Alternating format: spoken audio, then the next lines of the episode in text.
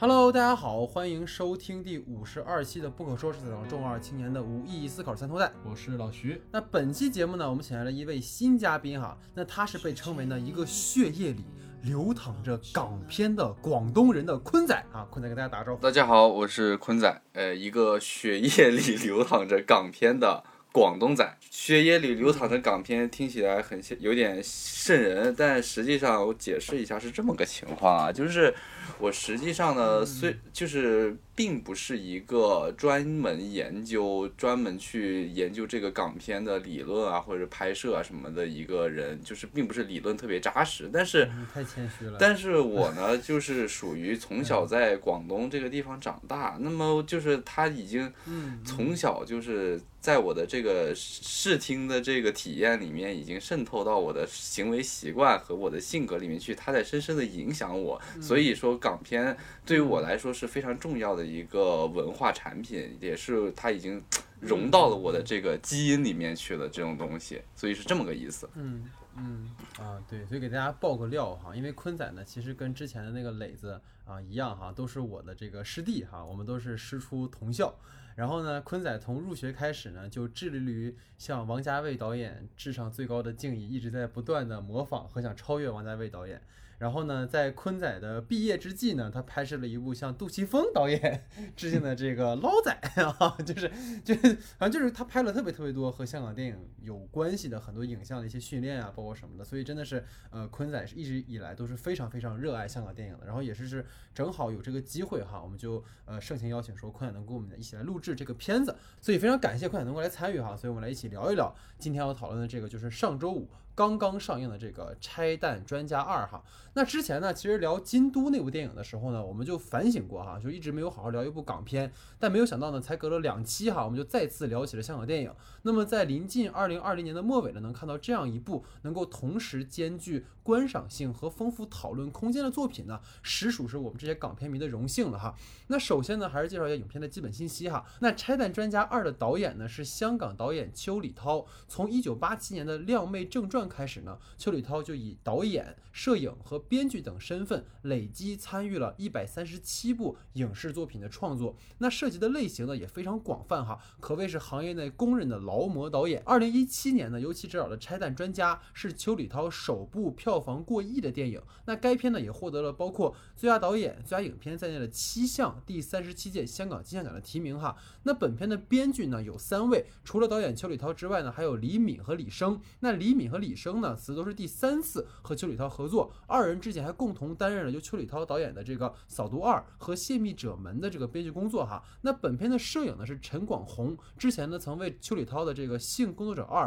和《阴阳路二》担当过摄影指导。那配乐呢是这个麦振宏，之前呢曾为这个《拆弹专家一》创造过配乐哈。那演员方面呢，本片的主演沿用了第一部的刘德华，其在片中呢饰演拆弹专家潘成峰。在《安战》当中呢，曾与华仔有精彩对手戏的刘青云，在时隔二十年之后哈，再度与刘德华合作，在片中饰演这个潘成峰的同事兼朋友的董卓文，他在片中呢也是一位山专家哈。那曾在《金陵十三钗》和《杀戒》当中有精彩演出的倪妮，在片中饰演警察总督庞玲。曾凭借这个《南海十三郎》和《千言万语》两次提名香港金像奖的谢君豪，在片中饰演马志军。那本片的故事呢，和三年前的这个拆弹专家并没有直接的关系哈。那本片呢，讲述了前拆弹专家潘成峰啊，因为这个昏迷在这个爆炸事件的现场而被怀疑为这个嫌疑犯。那苏醒后的潘成峰呢，一边要寻找真相，一边又要和昔日的爱人和同事斗智斗勇的这样一个故事哈。那节目开始之前呢，还是希望大家能够多多关注我们的微信公众账号 S D 的光影不污。那年末的这个十二月三十一号，我们会推出二零二零年的年终电影盘点哈，还请大家能够多多关注我们当时的节目。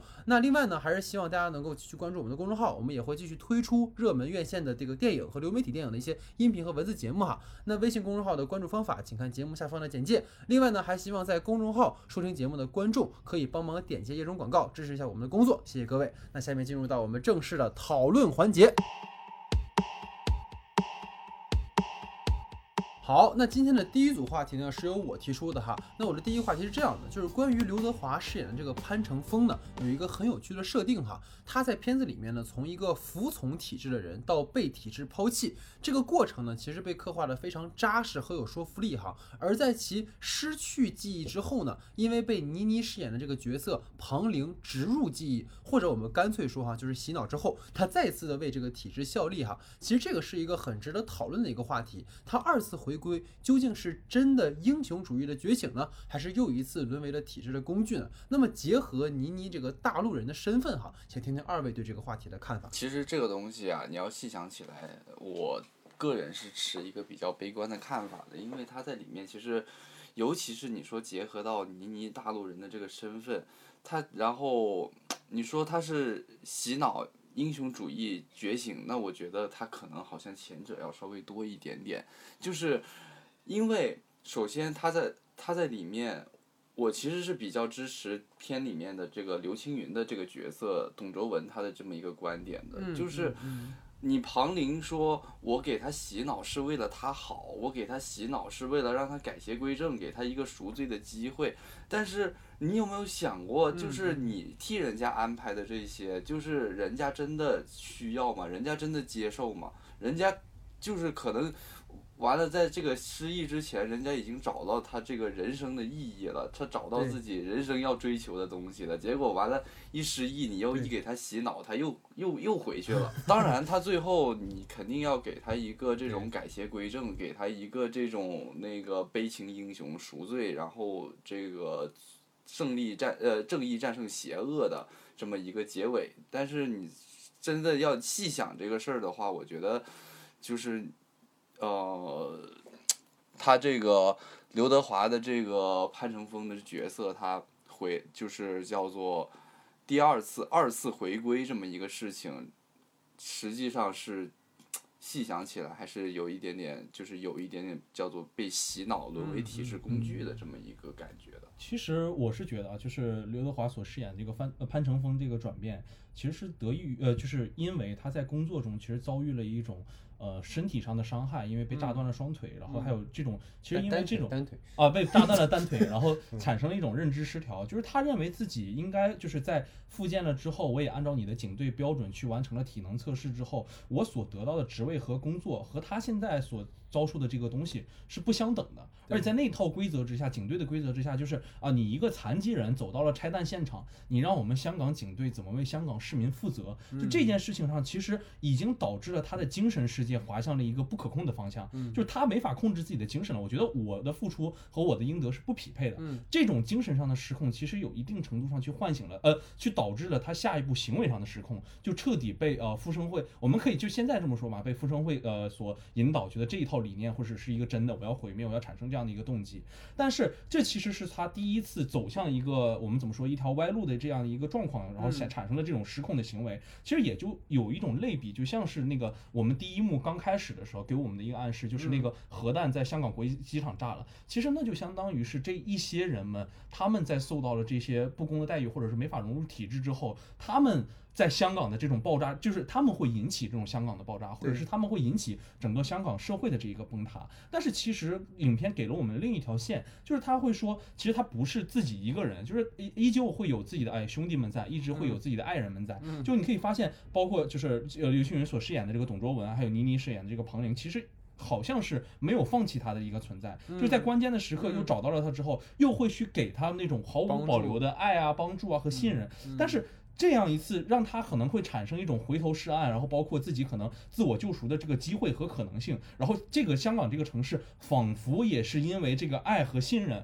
我们获得了一线对一线生机，在宇宙中心呼唤爱嘛。我们上一期节目说的这个事情。但其实我觉得这个第二次的回归，从这种浅层意义上是可以这这么理解的。但我其实觉得它有更深层层次的一个理解。首先就是当时他手里有这个定位器这件事情，定位器其实是。正好去证明了他在两次回归之间的一个摇摆。因为第一次他看到了当时倪妮带他去的那个家的场景，嗯然后又去到那个复生会的组织，看到了自己生活的那个痕迹之后，嗯他当即反应出来，哎，这不是我生活的家。倪妮那个角色所带给我的那个东西，是不是一个假的东西？嗯是不是我梦幻里的这样的一个东西？这件事让他产生了一次犹豫，他很愤怒。你看到他那个表情，其实是很很不解、很愤怒的。说完，他就把自己手里的那个定位器放到了那个能够隐藏自己密信号的那个口袋里。这个定位器，这个这个，我觉得我们是要做一个引号的。然后在接下来，其实就是又一次他在现场直播看到了，就是那个狙击手在无差别的屠杀自己的警呃警员朋友们的时候，他泪流满面，他觉得哦不应该是这样的情况，就是我也跟我昔日相处那些好同事们，对吧？一个清迁了豪宅，又有一个有了好好有孩子的这样的一个同事，就死在了歹徒的枪下。他又把那个定位器所给掏出来了，就我觉得定位器这个概念在这里面就非常有意义，它就是嗯相当于你的所有你的行踪和你的所有的东西全部被一个像是一个大的体制工具所牵引着一样，你的感情也随之会被这个东西所牵引，甚至你的感情的反馈也是投射到这个小小的这个定位器上。所以我觉得有引号的定位器其实是应该在这样的一个方式里去解呃去解释，而且结合我们现在可能说信息时代或者是更高更高维度的，就是我们的生活啊，包括隐私被大被无限就是没有公开性的这种存的情况下的时候，其实这个定位器真的有非常非常重要的一个意义。对于呃潘成峰这样的一个角色来说，这样的一个定位器其实也意味着，我觉得有一可一种可能的意味着，他的第二次回归是放弃了自己所有的隐私，放弃了自己所有的情感和呃。认知吧，完全成为了一种体制上的工具的一个观念。而且第二次就是在他目睹到这一切，然后进入了两个人的好像是葬礼的那个环节嘛，然后他和倪妮在旁边的时候，倪妮这个角色一直在旁边给他灌输一件事情：我们要为了香港的稳定，要为了香港人民的安全。就这件事情，我觉得就是太就不能说伪光正吧，就是其实是非常正的一件事情，在他耳边说，就是你目睹了自己的呃朋友们被杀，然后你看到了自己他们的葬礼，然后我一个人在旁边告诉你，如果再这样下去，香港就会陷入这种永远的崩溃环境里。但其实他就完全没有了那种自我的情感、自我的认知，他也不知道自己应该去做什么。融入了这个这这个时代的机器里之后，好，我陪你干了，我们反反攻回去。我知道他们所有的计划，但是你让我去想，然后把每一步给你们去破解。就这一部分，我就觉得你在掏空了自己的。呃，这这就是在你到掏空了自己的隐私和你的认知之后，你甚至要把你自己的情感也拿出来掏空这一件事情，让我觉得就是太符合当下，或者太符合现在我们所生活的这个时代背景了。嗯嗯嗯，就是道德绑架嘛。就是如果举个不恰当的比喻，就像在夺冠里面，然后当那个 郎平看到自己昔日战友就是马上就要去世的时候，跟他说啊，你回来吧，中国女排需要你啊。啊，不能不回来啊！不能不回来呀、对吧？其实很像这种感觉的东西哈。其实我觉得刚才二位说的都呃已经有很完整的表述了哈。其实我觉得如果单从整个剧作的完整性来讲的话，其实如果你就把潘乘风设置成一个卧底是完全可行的，就等于说从角色后来的走向也能够联系得上。但是导演偏偏要在片中去夹杂一个很重要的死火。其实刚才二位也都提到，包括我觉得为什么我要提这个话题，就是因为在我看来，本片的戏演就是这个洗脑的过程。就是过往我们看到的卧底故事啊，比如说经典的如《无间道》里面这样的一个片子，就是行走在黑白两道的这个陈友仁和刘建明，他们在各自的这个卧底生涯当中，其实是不断与自我的双重身份对抗和挣扎着的。等于说善与恶的一个边界，在这其中其实是被模糊掉的。但是你能够发现一个很重要的问题，就是角色的选择权，他们的主动权是在自己手上的。对，就是陈友仁是，即使在无人知晓他警察身份的前提下，我还是要缉拿刘建明归案。刘建明是什么？就是为了保全自己，我不惜杀死昔日的老大和陈友仁。而在本片里面则不然，就是潘乘风他自从被体制遗弃之后，他完全丧失了对其生命的一个主导权，尤其是在他呃被炸晕然后失忆之后，你看似他是一步步在寻找真相，但是他其实已经在被这个彭玲彻底的洗脑成功之后，他已经完全没有自我的一个判断性了。那可能会有人就问，比如说你看像。潘成峰他明明是在已知自己被庞玲骗，刚才老薛也说到，就是知道自己其实是恐怖分子之后，还坚定的站在了正义的这一边。那这么说，其实潘应该是很有主动性的一个人，但是实际上是在他脑震荡之后，庞玲真正想给他灌输的观念是什么？是你要相信庞玲这个人。就是结合片子里面，就是那个潘第一次他打电话，他为什么要那个还强调那个数字？就是因为你打电话其实是要去强调庞玲是最值得信任的人。因为如果大家结合这个片子里面，其实那个刘德华饰演这个角色，他两次问过庞玲一个问题，就是我分不清什么是真的，什么是假的。然后这两次，他一次拥抱了庞玲，一次拥吻了庞玲，就是因为这个人是让他去分辨什么是真实，什么是假象的一个类似于《盗梦空间》里陀螺一样的存在。如果你这么去理解这个东西的话，所以等于说对他而言，现实的坐标系就是彭玲，所以他才会主动去和彭玲接触。你看似这是一个所谓爱情的力量感召了这个人，但实则是他被洗脑之后，彭玲将潘成峰彻底驯化成了一个工具人。就为什么这么说？就是最关键的就是潘成峰最后那个英雄式的回归。刚才其实坤仔有提到，他其实缺少了这个人他作为个人和体制和解的这个点。因为一开始潘成峰他为什么会对体制失望，甚至不惜找人去拉帮结伙的去搞恐怖袭击？因为他其实已经完全对这个体制他已经失去了信任感，他已经到了一个非常激进的一个非常危险的一个程度了。其实坤仔刚才有一句话，我觉得要稍微。呃，纠正一点啊，就是我觉得潘成峰他选择的这条路是很危险的道路啊。他虽然选择了一个自己很信，就是自己很信仰的一个可以生活下去的，但这个路其实不对啊。就我们不能把这个路，对对对对，我觉得这个要往回稍微掰一下，因为这因为这有点危险。刚才那个发言哈，就是等于说，呃，在他清醒过来之后，他只是因为他的病症暂时忘记了自己曾经的身份，但是他曾经受到过的伤害是事实。你随着他的记忆逐渐的恢复，其实观众只能够看到他在给警察提供线索，却看不到他是否回忆起了曾经的愤怒。我觉得这个是个很有意思的点，就是他到底是真的忘记了吗？还是说他因为被注入了记忆而重新选择了自己要相信什么？就是你只能看到说啊，他一次一次发现啊，原来我我我原来我是主使啊，原来我要去炸这个，我要去炸那个。但是你为什么会做这个决定？肯定是因为你有一个情感的一个因。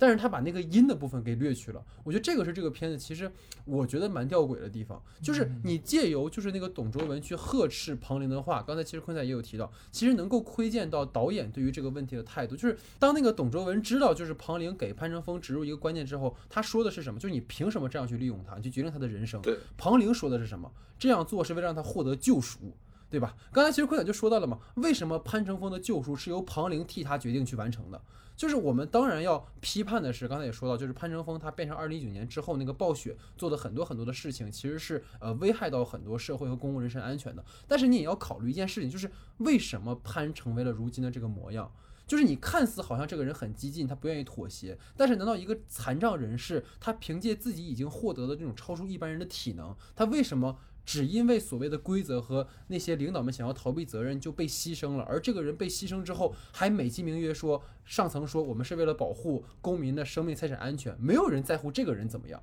其实这件事情其实是我们一定要去思考，而且他在这个片子里面有意感觉好像被忽略的一件事情，就是潘成峰他忘记了自己的过去，影片也。终在一个他作为英雄的回归当中落幕了，但是那个被潘成峰自己遗忘的那些对于社会的不公的愤怒，那些对于出现纰漏的体制的思考和质询，也都在这个爆炸里面被一并处理掉了。就包括刚才我提到这个所谓倪妮大陆人的身份，就是倪妮本身作为谋女郎是非常具有标志性的大陆人的代表。这个片子里面虽然用了粤语的配音，但是从她的口型里面能看，她就是在表演的时候一定说的是普通话。那如果你掺杂着所谓的意识形态分析的话，就跟《三人行》里面那个被派到香港去的大陆医生去医治香港人的疾病一样，倪妮作为一个大陆派到香港当警察的，用植入记忆的方式，将一个失忆的港人规训成了自己去实现稳定和诉求的这样的一个工具，但这样的一个行为也彻底的激怒了同样身为香港人的马志军。就跟那个马志军拿着《水浒传》对潘成峰说的是一样的，书里说宋江就是被朝廷招安了，没想到你也是。所以这其实对应着现实去联想，能够有非常丰富的对照和读解的角度哈。但是呢，我们这个节目作为一个宣传社会主义核心价值观的积极向上的节目呢，我们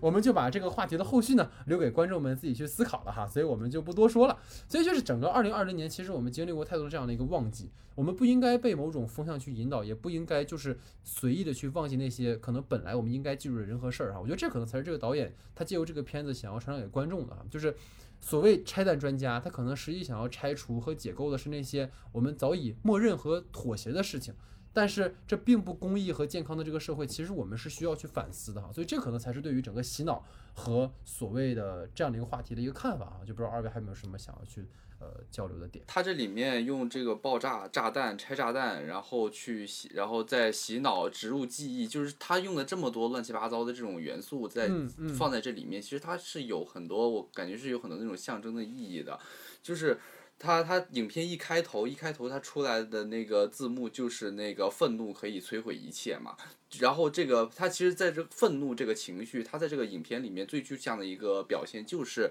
这个炸弹炸弹爆炸，嗯，就是他他把它可以理解成一个就是呃一个社会有那么一批人他愤怒了，他们愤怒了，然后这群人的愤怒可以摧毁一切，因为这个社会的不公义或者是怎么样，但是就是。但是影片最后，影片最后给我们的一个启发就是，你愤怒其实是解决不了问题的。你可以，我们应该只会自爆。对你只能，我们我们面对这些社会的一些问题，是或者面对一些什么不公的事情，我们应该去记嗯记住它，应该去反思它，我们不能忘记它这些东西，不能忽略它们，不能忽视。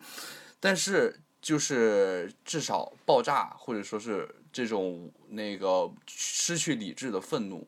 是并不能解决问题。我觉得这可能是这部电影它最后这些意象、这些元素想要讲的一个东西。所以其实是一个，就是看起来是个英雄的一个回归，但其实是一个很悲剧性的结局。它跟第一部的那个定调完全不一样。对对啊，第一部就是我愿意为了我的爱人，愿意为了我的对对对，所谓社会去牺牲自我。但第二部其实他借由这个人最后的死和他的选择，其实是在质询某种可能不太健康的社会环境，包括大家对愤怒的一种无视吧。其实所有，其实我觉得他还有，就他没有真的去解释说这些呃所谓那个呃那个教会里面的那些人，他们到底是因什么而愤怒。嗯，就是他只是单纯的把这些人写成了坏人，但是但是其实也有去讲嘛，比如说那个自爆的那个穿学士嗯服的那个人，是因为他的女朋友死了或者什么，就是其实每个人的愤怒都是有因的，就跟潘成峰是一样的。但这个片子里面总是，或者是上层们总是去让我们去忽略这些愤怒，去忘记这些愤怒，但这个忘记的结局就是它可能会酿成更大的一个悲剧。所以我觉得这个其实是一个很有意思的点哈。所以结合刚才我说的这个第一个话题，就进入到我们的第二个话题哈，就是第二个其实想讨论的其实是这个片子从主题上也是一个关于体制和个人的这样的一个碰撞的一个问题啊。就是潘成峰他一开始被体制抛弃，是因为他是一个残障人士，因为上司怕担责任，于是让他去担任一个文职哈。但是奇怪的是，他最后既是残疾人，又是恐怖分子，记忆又出现了问题。那为什么上层还会同意让他参与解救行动呢？而且甚至在结尾的时候，你会发现他甚至成为了一个整个行动的指挥官。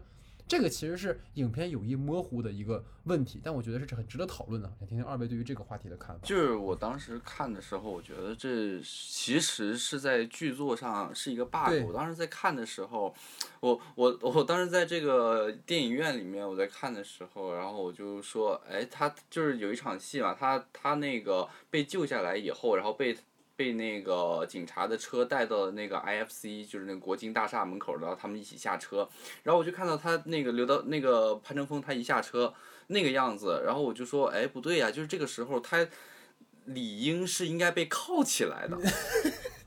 就他至少应该是被铐起来的，对对对，但是他就这样大摇大摆的下车，然后大家一起，呃对，像个 leader 一样，然后跟大家一起去呃指挥部署这个行动，然后我就其实当时心里对于这一段是打了一个疑问的，对，就是他。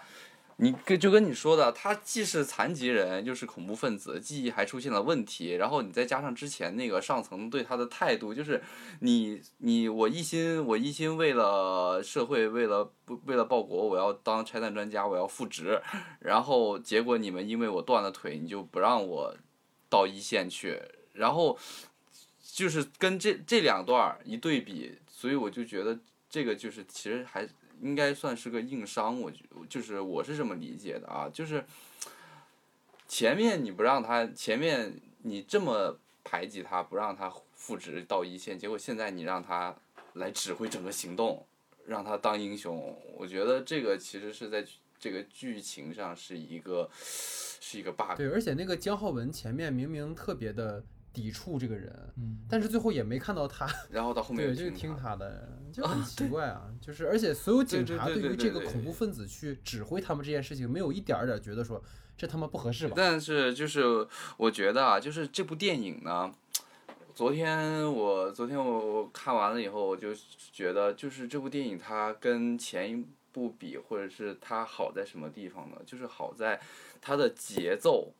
它的节奏叙事的节奏挺好的，而非常的紧凑，而且它每一个环节人物就是它的每个反转。每个小反转、大反转，它的设计感很强，就是他到了这个点儿了，他就要扔一个包袱；他到了这个点儿，他就扔一个包袱，他就能够保证他的从这个剧情上他的情绪不断，把他救出来以后，上层同意他参与解救行动，其实不是上层同意的，我觉得是导演同意的。你到了这个点儿了，你到了最后这个故事的高潮了，你这个主人公你就应该。这个时候站出来，然后去去去去作为主导者去参与这个行动，作为一个英雄去参与这个行动。你这个时候，你再让刘青云，再让倪妮来，然后他在旁边被靠着，这不合适。那你这个故事这个高潮就垮掉了。所以我觉得，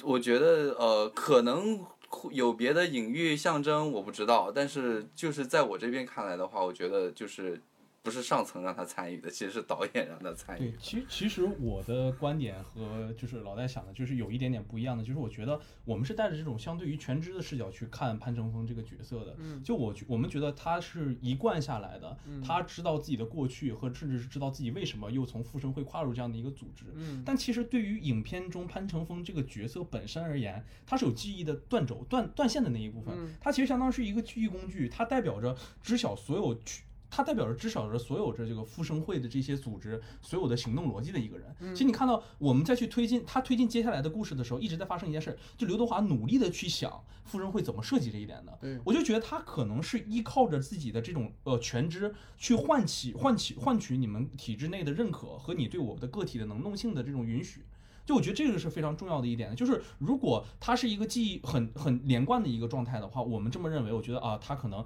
又被体制抛弃了，然后又去跟他交换这件事情没有一个大的反转，甚至你作为就是哪怕你倪妮这个角色带有目的性的去靠近他，甚至你拿感情去套的话，把这一些东西再做得更实一点，我们都能去接受。但我们现在反正感觉到的就是他这个是硬转，然后我们又没有一个很强烈的感受。但我其实觉得他作为一个已经断轴了一个记忆被人影响记忆的人，他是不是觉得自己衔接下来记忆的一件事就是啊，我想进 EOD，我断腿了，我想进 EOD，但我中间遭遇了什么事情我记不得了。到现在我唤醒了一件事情，就是我唤醒我要救香港。我知道有一个大炸弹要在香港爆炸了，他会不会想我去把这件事情先去解决掉？有没有可能有这样的一个状态或者这样的一个呃可能性是在的？就是他就已经变成了一个能够去击溃反派的唯一一个道具。导演把它设立在这样的一个场一个场景之下，他没有办法去做其他自己更个人化的一个选择。这一切的东西，就像刚才呃坤仔说的，他是导演给他设置的这一切，我们没有办法做一个全知的视角和全知的角色去给他这样的一个设定。我们带入进去，如果真的去进入潘乘风这个人本身的话，那我们就要去推敲掉他每一段记忆里走进的是哪一个内容，对吧？就是。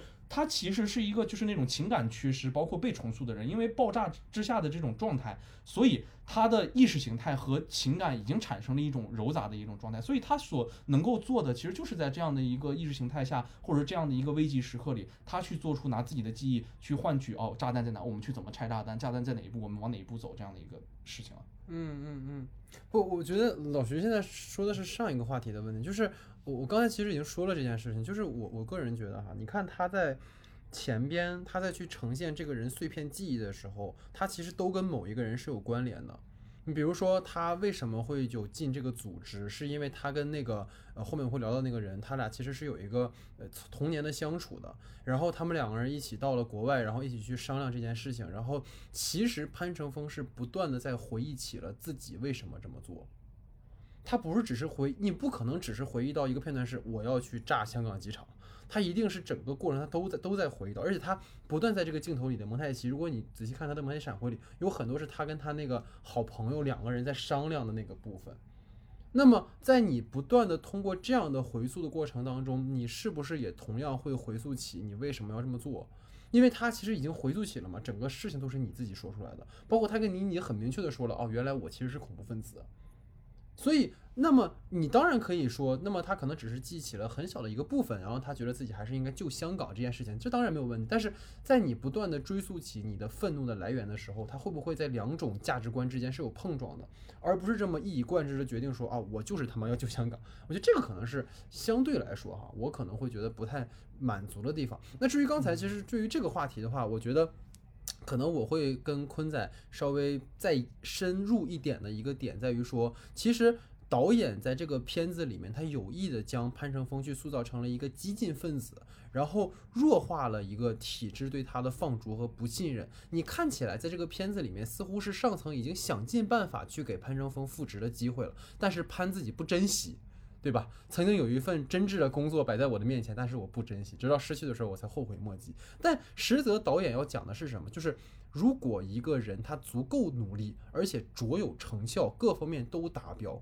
要不要因为他只是残障人士，或者是在某方面的缺陷，就彻底的否定这个人的价值？就是我觉得可能刚才在坤仔看来是 bug，也在我一开始感觉是 bug 的一个点。它其实是导演的一种很讽刺的设定，就是很讽刺在哪儿？就是上层他可以允许将潘乘风作为一个体制外的工具，让他去做一个赴死去完成这个任务，甚至你一度可以说指挥权交给你都没有问题。但这个人是不可以在体制内的，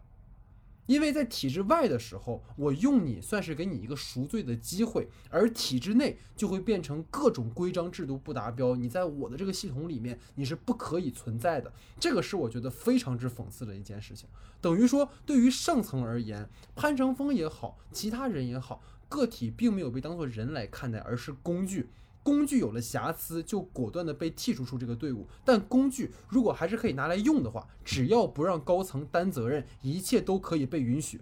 我觉得这个其实就是对于我们整个这个日渐紧缩，然后万事皆可技术原因的这个时代特别珍贵的一个表达。正面的去呈现个体的愤怒，以及对于体制表达出不信任和质询，即使最后。导演他给了一个极具有类型化的英雄式的角色牺牲，但他其实让整个作品的这个表达略微削弱了。但是从片子里面的很多细节能看到导演的态度，包括其实我觉得老徐肯定会在后面讨论到，就是潘乘风在那个授勋仪式上，他直接的展开了那个黑底白字的那个标语去呵斥和抗议，结果不出意外的是，他的诉求被新闻里的这个潘乘风袭警所取代。等于说，权力的拥有者对于整个舆论的密不透风的控制，可以直接宣布一个人的社会性死亡。我觉得这个是一个特别有趣的事情啊。但我其实有一句，有另一个地方可以更能够更加直白的去，更加直接的去表达这个意思，就是还是刘青云的那个董呃董卓文在那个跟知得知这个事情。这个倪妮的这个这个潘黄玲这个计划以后，他说：“你这个人他死了，他就算死了，他都他都不能被算作殉职。对对对，就是你把他，你把这你这样子来利用他，他就完完全全就是变成一个工具人。他死了，他都不能成为烈士。所以就是你真的。”其实挺讽刺的一件事情，就是你最后表现出的这个这个大无畏的这种牺牲精神，你去完成自己的一个救赎，你去保护为用自己的一个人的性命去保护整个香港，但是又表这个你牺牲了，你又能怎么样呢？就像回就像那个董卓文说的。他死了都不会被认。对对，就跟体制内，就是也许在过之后的新闻里就会变成是恐怖分子们自相残杀，最后同归于尽，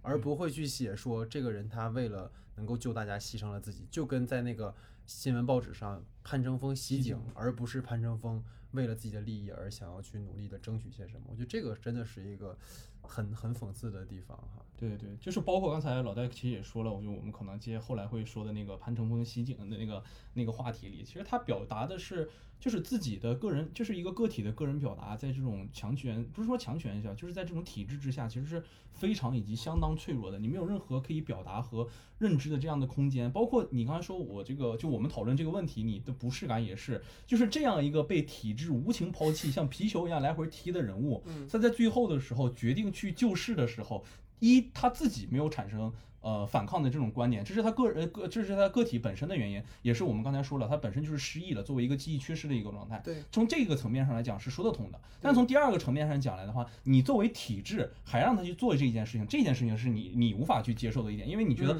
呃体制接受到他的质疑了，你拿一个黑色横幅，对吧？打了我们所有警队领导的脸，对吧？所有的警队的大人物全都坐在美美好好的一场给大家颁授功勋，对吧？论功行赏的这样的一个环节里，你居然给我们搞出这样一个事情来，对吧？这在就是。领导们看来，这种事情是罪无可赦的，打下十五十八层地狱的。然后你你打了领导的脸，然后你又想去拯救世界，然后领导还去同意了你的这个拯救世界。但是我其实觉得，就唯一一个可以被说通，我觉得就是导演肯定也能想到这一层的一点，就是核弹要炸了，对吧？列车已经在行驶的轨道上，而且那个青马的那个就是当时那个地铁控制中心已经被控制住了。所以我觉得在他的这个视野里，可能觉得这种控这种呃英雄主义或者这种已经迷失状态下的这种个体是应该站出来的。嗯嗯，我是这样觉得的。嗯嗯。好，那在我的话题之后呢，进入到老徐的话题时间啊，老徐你请。好的，其实影片一开场的这个非常宏大的这个香港机场爆炸的场景啊。其实非常震撼，但是其实我有一点不适的感觉，就是因为这场里头其实用了非常多的这种 CG 的特效的镜头，而且里面的特特效镜头也是有非常强大的这种 CG 感，就是让我是看完之后就直呼真的有点接受不了，尤其从开头一开始，就是其实拆弹专家这个系列本身就是作为一个类型片嘛，其实爆炸就是一个非常吸引人的一个因素，因为你想呢，一个拆弹专家，然后发生这么多爆炸的场景，并且在预告片里也是作为非常嗯醒目的一个元素出现的。就但是我觉得可能片子在这种爆炸场景的呈现上，我觉得个人觉得是有一些不尽如人意的。所以就是在这种我们之前也聊过人物和故事已经非常不错的这种对比之下，反倒这些类型元素成为了这个片子的一个小短板。所以想听听看二位对这些有什么看法？嗯，我觉得就是首先我跟这个老徐其实是有一个是认同的，就是这个 CG 感，我其实也是觉得挺挺挺挺假的动画片。对，有的动画片儿这种感觉，但是我在我刚好最近啊，我刚好在最近在做这个动画特效 CG 的这个东西，然后所以在这段时间里面，其实我也在去呃参考啊，去学习啊，去了解这个东西。那么我就感觉这个它的 CG 做成这样，它真的是缺钱吗？我感觉它其实它不是缺钱的问题，就是你像。比如我之刚之前在做特效的做那个动画 CG 的时候，跟人说了那个之前那个郭敬明导演，郭敬明导演有一部电影叫《绝技》，就是啊哇，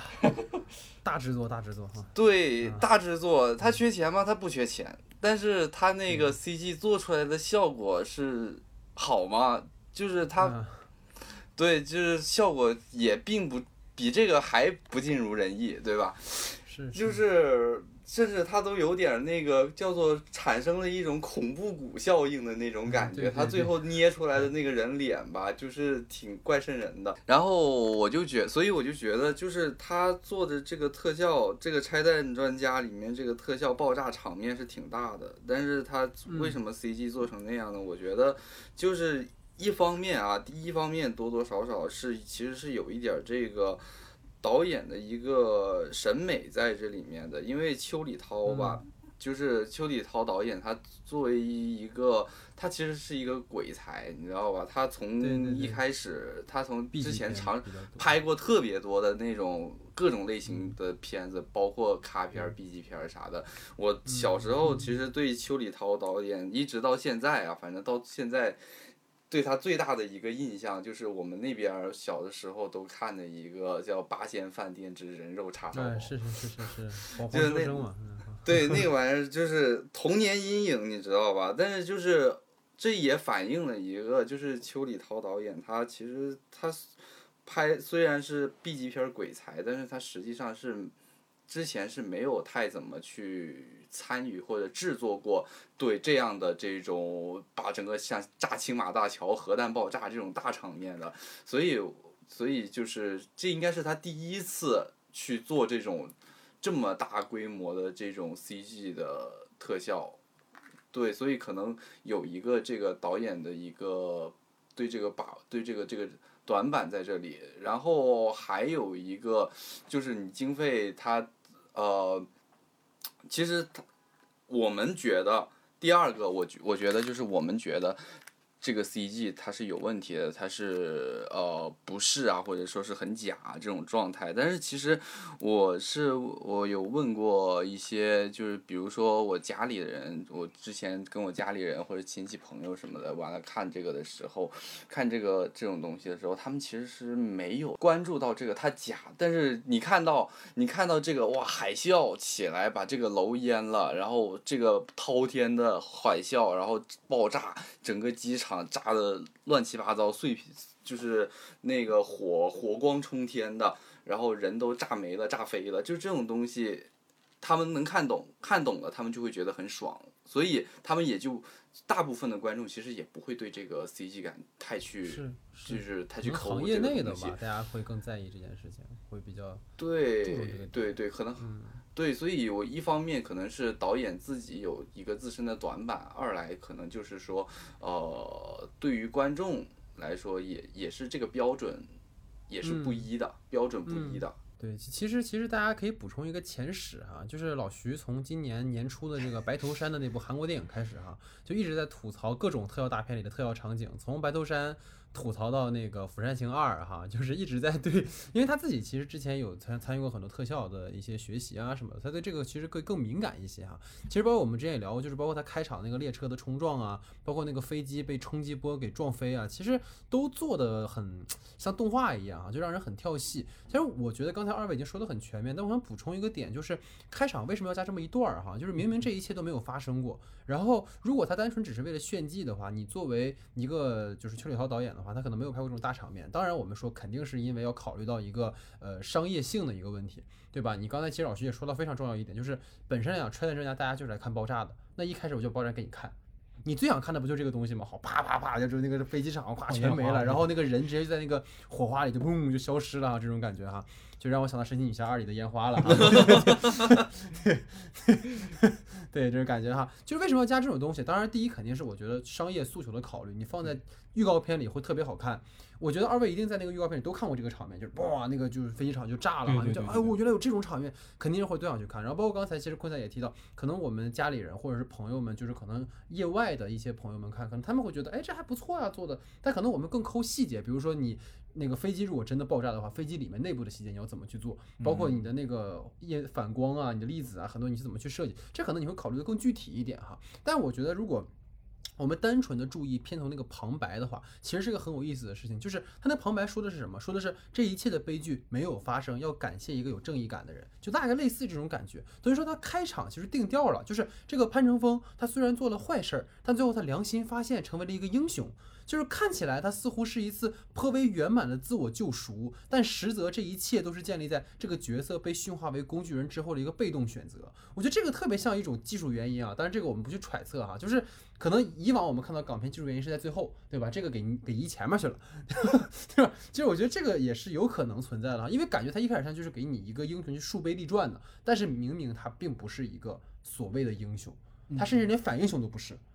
就是我觉得这个是一个很有意思的点哈，然后至于说那个拆弹的部分哈，我觉得呃前两场拆弹的戏份从运镜到剪辑上酝酿的一个情绪和氛围哈，我觉得都蛮有悬疑感的。但是后面拆弹的元素其实被弱化了。如果这个你挑毛病的话，其实就跟老徐说的一样哈，明明可以多几场惊心动魄的这种拆弹戏，但我觉得哈，就是拆弹这个行为本身是一个戏剧动作。而本片的后半段的那个拆弹戏份，其实都跟人物的转变本身更多的关联在一起了。你比如说，潘成峰在五年后的初次登场，就是去送炸弹和安炸弹，就是他说明这个动作是告诉你，他已经从一个曾经的施救者变成了一个加害者，走上了一个极端的道路。然后在后面那个潘成峰去看狙击手在那个董卓文拆弹的时候，然后不断的用枪去射杀警务人员，这其实是让他勾起了对于无辜生命的一种怜悯。这个其实很像什么，你知道吗？很像八百里面对岸的百姓去看四行仓库的那些士兵是一样的。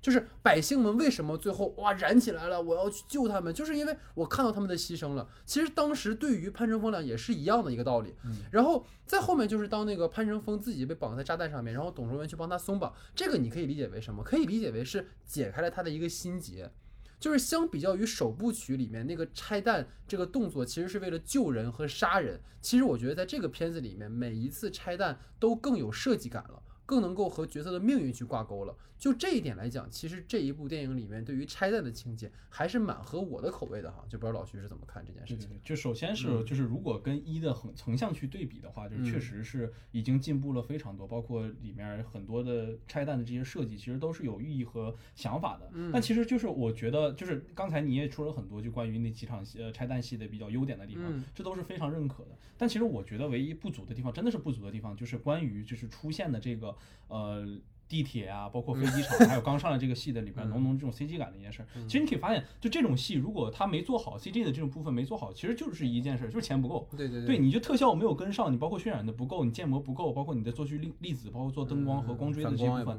没有做好的话，这种东西就是完全是因为你的预算不够。其实我们可以看到，就是拍商业拍的最好的那些方向，你说漫威或者是那些拍的更好的，呃，不是拍的更好的，或者同同期来比较 DC 那些，其实也会出现非常多的这种城市爆炸呀，包括那种非常大的那种场景。你包括复联二的时候，就是炸了整个那个悬空城的那一段戏的时候，也是，就是你能看到，其实，在付出特效这件事情上，工业是已经满足了这样的许可的。是但是人们其实那段时间时候都有在说，其实当时当时拍复联二的时候就在等待工业的进步嘛，工业的进步什么时候能到把那个悬空城的那样特效做出来之后，他决决定去拍这个片。但这个片子其实立项很快，包括拍摄也很快，而且又赶上了疫情时期，其实根本没有那么长的时间去做一个呃补充或者是呃进步的这样的一个空间。但是看到那个幕后特辑里，导演也说过，就是这一部片子里头特效的部门里头，后期部门里大量的追用了啊、呃香港本地的公司，需要对当地的影视企业有个有个辅助的这样一个作用。那其实特效这件事情真的是一个逐渐进步的一个，就是你要接不断的这样大的一个项目和多的一些进步的过程，去把你整个的工业水平去往上推的。你单独去把这样的一个特效去分给当地的这些被制片公司，我觉得会出现这样的短板。我觉得导演肯定也是在他的接受能范围范围之内的。而且像你给出了这样的一个解读，其实就是这样的特效不可不影响我们对于整个文本内容的理解的情况下，为了省钱这一部分是可以去退让的，对吧？然后其二就是我觉得，其实它对于一个商业片来讲，其实它算是吞的这个步迈的步子是有点大的。你自己想，就是我们在看《黑暗爵士崛起》的时候，诺兰可能拍的也就是炸一个楼，对吧？你这里面是炸香港。对吧？我们到 那个拍《信条》的时候，呃，诺兰想的是我炸个飞机，在这里面你是炸机场，就这种对比，其实能发现到你这个步子确实是迈的非常大的，对吧？就是我觉得这种呃这种条件下，我们可以经常说嘛，就是说诺兰是商业片里拍最好的一个导演，就他玩这个都已经才能玩到这种程度。你说邱礼涛刚上来就是一定要玩这么大的场景，其实我觉得是情有可原的吧。我确实觉得就是这一些类型元素，你当然能做好，我觉得可能以后还会有更好的发展方向，就是大家慢慢认可到，哎，邱礼涛拍这个片子有了很好的一个反馈之后，能够正正反馈的是促进整个香港这些特效的公司们往前进步，包括邱礼涛能带入更多的这些资金们进入去反哺到这些市场的时候，我觉得这是一个非常好的一个现象和一个能走下的一个很好的一个路途吧。嗯嗯嗯嗯，确实是野心有点太大了，我觉得，就对。是你一下就要把香港炸了，对 对对，对 你又不是环太平洋这种电影，对吧？人家炸了就炸了，对对对。对对，我觉得这个可能也确实是他的一个问题哈，嗯。嗯，对，好的，嗯对。然后呢，我的第二个问题呢，其实就是影片中出现的这个刘德华、刘青云以及倪妮的这个角色，其实都可以概括为在香港当下的这种状态、这种体制下的一些激进派啊，包括建制派以及稳定势力的一个化身哎。呦，而且影片中的很多文部文戏的部分啊，着重放在了这个失失忆后刘德华去追问自己的这个部分。就是其实对于现在的香港电影人，甚至香港电影的讨论中，这是一个不可或缺的一部分。你看我们在之前聊京都那样一个爱情片中，我们都能追回到那么多的一个元素，是吧？就是在每个在影片给我们展现的每个人都追求稳定的前提下，其实我们对于社会环境中的每个人又产生了何种的影响？我觉得这导演其实是在借由这个讨论，给我们了电影之外很多很多讨论空间。所以我想听听看二位的一个看法。他在这里面电影里面其实是去表达了，就也不是表达，就是他去展现了。有那么一小部分人对于这个社会的制度的这种不满和愤怒，然后以及他们的做法，就是他们这种失控的、不理智的愤怒，然后导致的灾难和这种爆炸，然后就是在我看来，就是这种东西是在它在当代社会，它其实从一七年它就有这个趋势，一七年它出的这个拆弹专家一的时候，当时香港其实就已经有这个问题，而这种问题其实，在当下的香港社会里面，其实是有很大的一个讨论空间的，就是像那个老徐说的这种，现在香港体制下的这种激进派、建制派。这两个这两种这些势力的这种碰撞啊，一些矛盾分裂，这种，呃，其实我之前，呃，了解过，因为我比较离那边比较近，我生就是我家那边离那边比较近，然后所以就是有一个这么一个事情，就是香港人，在这个香港其实生活的是相当的难受的，怎么穷人是生活的很难受的。怎么说呢？就是你在香港，他有一份工作，有一份工作，但是你这个消费、物价、房租高的离谱。然后我之前之前最近有一部有一部那个港剧特别火的，叫《香港爱情故事》，然后里面就是反映的这么一个问题，就是你一个年轻人，你在香港一对小情侣想要开晚上出去约会开个房，你连。胶囊宾馆，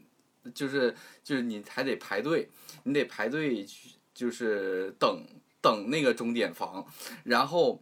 完了以后你排队你等不及了，还有黄牛找你说你那个你那个给我多少钱，然后我给你加个塞加个塞进去，然后你可以在里面待两个小时，然后完了这个情侣这个情侣跑到这个房间里面。就开始开始办办事儿了，结果两个人磨磨唧唧的一会儿，两个小时就过去了，拖完了，然后就外面就敲门，哎，时间到了，该出来了，这下一个了，就是一个非常很畸形的一个这么一个社会，一个一方面是这种寸土寸金、地价高起的一个情况，导致了香港市民的一个生活成本压力非常之高，另一个是如果。那还有可能有人会说，就是我在香港，嗯，我住不了，我我为什么不能到深圳去住呢？到到中山，到东莞，这些地方房价低，我不，但是有一个问题，就是你从旺角，或者是从旺角到深圳罗湖口岸的这个列车，它的一个这个票价。坐这个港铁的这个列车要五十块钱，好嘛？每天上班下班一来一回一百多块钱出去了，一个月就是两三千块钱出去了，就是这个成本，通勤的成本也导致了，就是很多香港人宁愿说我每个月花六千块钱住在一个汤房，我不知道你们听说过没有？一个就是那种把一个房间隔开，就是汤汤就是汤猪汤鸡就是。宰猪宰鸡的一个小，就是反正是一个很小的一个空间，大概相当于什么呢？相当于就是，呃，一个房间能有五平米吗？五平米差不多，就是一个厕所那么大，可能还没有厕所大，就只能刚好刚刚好摆下一家床啊。看过那个《一念一念无名》，你就知道《一念无名》，他那个余文乐跟他那个曾志伟他爸，他住的就是那个汤房，两个人挤的这么小一个空间，所以其实。这个东西它已经成为了香港社会的一个现状，所以你能够去，所以你其实是能够理解说香港有一有那么一小部分人会有这种情绪在这里面，他对这个社会其实是非常的有点绝望，你知道，就是你香港的年轻人，尤其是在很很多香港的年轻人中，普遍说我，好吗？我一个月租几万块钱的房，那我攒努力攒钱买房可以吧？但是我发现，我努力攒钱，努力工作，挣的钱还不如房价上涨的这个速度。那我这个未来真的是，就是怎一个绝望了得。所以，在这种情况下，你就是会愤怒，你就是会爆炸。那么你在这个里面去，这个去讨论，那么拆弹专家去讨论这个问题，他就是会。它就是有这么一个现状存在，但是回到这部电影里面，就是他这种绝望、这种愤怒，它是存在的。但是爆炸真的是一个好的解决方法吗？真的是一个正确的解决方法吗？这个社会、这个制度，它出了问题，我们要通过我们就要去把它摧毁了，去解决嘛。但是这个导演在这个影片里面，最后我不管这个主人公这个潘成风，他最后是呃成为了一个工具人也好，还是他的英雄主义觉醒也好，反正他最后通过自己去制制止了这次危机，告诉了我们，或许我们还有别的方法去解决这个问题，但是爆炸肯定不是最好的办法。对对，而且我觉得其实跟着坤儿讲的，就是遗忘也不是最好的办法。对，就是你让我们去忘记它，也不能解决这个问题。然后，其实回到老徐这个话题本身吧，其实这个点本来就很有意思啊，尤其是在导演有意用这个粤语去回避倪妮的这个大陆人的身份的基础上，如果我们再去拆解这个角色的身份，其实更能对应到现实的一个投射意义哈。就是潘乘风他会作为一个激进派，是因为他的利益被折损了，在他诉讼无门之后，他选择了一个极端的道路。那作为他好友的这个董卓文，他之所以会继续呃任命于在这个或者听命于这个体制，是因为他是在这个爆炸的这个风波当中受到波及较小的那个人。他其实不是不想替伙伴出头，而是因为他一个人的力量微乎其微，而且盲目站队也会危及他自身的利益。这个其实就跟曼克里面曼克他拒绝去加入那个编剧工会的请求是一样的。他并不是说我我对你们没有感情，而是因为我不想让自己卷入到这个争端当中。所以建制派会选择柔和的方式本身，是因为他的现实处境可能还不够那么危急。可能还不够。刚才坤仔说到那种，我们连呃开房我都要去考虑要不要给那个黄牛去塞钱之类的。所以他们的这种谨小慎微，或者是不愿意彻底去运动，可能就跟董卓文说的是一样的。即使我站你，也改变不了事实，因为现实就是如此的。然后倪妮的角色在刚才我的话题其实已经提到过了哈。那大家如果可以多去联想一点儿的话，就是庞玲让潘乘风不断强化的记忆是“你是庞玲”这句话。潘乘风每次看到庞玲这句话，哎，你是庞玲，哎，我我认得你。甚至是在潘乘风死的时候也是如此。表层上来看，最后庞玲这句话的意思是对于昔日爱人最后的一个深情告白，来世我们还做爱侣。但是实则，我觉得这是一句极具有隐喻的话，就是到你被招安牺牲的最后，你都要记住是谁给你的机会，谁是最爱你的，来世你要听命于谁，归顺于谁，你知道吗？我觉得这个是个特别。有意思的事情哈，但是当然了，我们说这个香港自古以来就是中国不可分割的一部分，对吧？所以我所说的这个呢，也是基于文本本身的一个读解哈，所以大家不要想太多 啊。那其实无论从这个宣传还是影片上映之后的讨论当中呢，都有一个角色被忽略了，或者是说被有意的不去强调，就是马志军的这个角色，就是看起来他是背后的一个大 boss，实则马志军就是一个背锅侠。因为一切暴恐行动都是潘成峰策划的，他只不过是在负责呃实施和这个资助，但好像在结局的时候，他成了最坏的那个人。那关于这个话题，其实在一会儿坤仔的话题里还会继续讨论哈，我们一会儿可以接着说。那其实就是回到老徐刚才这个话题上，老徐有什么看法？对对，其实老戴关于这个三人身份已经做了一个非常好的一个解读啊，就是也没有太多余的空间了。但其实我就是想，哎，就庞玲的身份再多 分析就你已经一步到位了，都文本内的解读了，我还能再往什么方向说了，是不是？但是我我其实很还是想说一下关于里面你说提到的，就关于刘青云这样建制派的一个人身份，因为你提醒了我一个点，就是当时他在说我站你。但是站你也没有用这句台词。其实我觉得他这是刘青云表演非常优秀的一个地方，就是他你想再仔细想想，他们那场争吵的戏，在那个 bar 里的那场戏的时候，他说了啊，我他说我要联名抗议，你给不给我签名？对他当时刘青云的第一个反应，其实并不是出自于兄弟情谊，你干我站你。对对，他倒不是这么说，他说哎我站你有什么用呢？对对吧？你这样有什么意义呢？对，他其实第一个反应是这个，然后你就发现。华仔直接就进入了一个暴怒的一个状态里。当两个人进入这样暴怒的一个状态争吵，华仔走了之后，其实你发现留到那儿了镜头。刘青云来了一句：“站你，我当然站你了。”其实这相当于是他发现了。你你的你在你的兄弟感情中已经忽略了你的兄弟这个最简单的一个结构里的一个部分了。你们这时候已经无关于什么建制派、什么激进派、什么这样的东西了。你们只是作为一个最亲密无间的这一个兄弟的这一个情分是在的。你不考虑这个，你却跟他说了一些关于你的理解或者你的你的想法是什么。而且作为刘青云这样一个角色，你不站他，下一件就是你就是 EOD 的老大了。对，你才不会是绝望的那个人。对，我是被踢出局的那个人，对吧？我就觉得这里其实是关于。于在建制派和激进派这个身份设置上一个非常巧妙的一个地方。嗯然后其实就是关于整个导演给我们留的这个关于电影之外讨论空间的一件事情，嗯其实就是在我上文提到过的那场葬礼的戏。我其实觉得就是导演想给我们展示一种他自己的观点。嗯当那个歹徒疯狂的狙击 EOD 那些拆弹专家的人的戏结束之后，我们看到其实复生会的人在给那个死去的狙击手办葬礼。对，紧接着下来就是警方为死去的两位警察去办葬礼，嗯，然后再紧接跟着就是我们一个长镜头连续下来的，就是我们能从树丛的这种遮挡后看到刘德华和倪妮在对话。就虽然我们前一场看到的是那种激进疯狂的狙击手射杀着任何没有力量的、没有反抗力量的那种射程外的警察，就是我们可以理解成是一种屠杀了吧，对吧？嗯在这种惨案里，我们可以理解为这是一种完全的意识形态上的冲突，嗯因为上面那个人的疯狂，我觉得你们警察都该死，对吧？所以我要杀你们。然后警察觉得哦，我要倪妮带队的警察们觉得呃你在射杀我们的警察，所以我要杀了你。嗯这其实是一个非常悲剧化的一个选择。对每个人都在意识形态中去做出那种最悲剧化、最不可想让大家看到的那个方向。是刘青云在选择我到底是救人还是拆弹。在平行蒙太奇中看那个直播屠杀画面的那个刘德华，选择拿不拿出手中那个在屏蔽袋里头警方给他的这个定位器对。然后在祭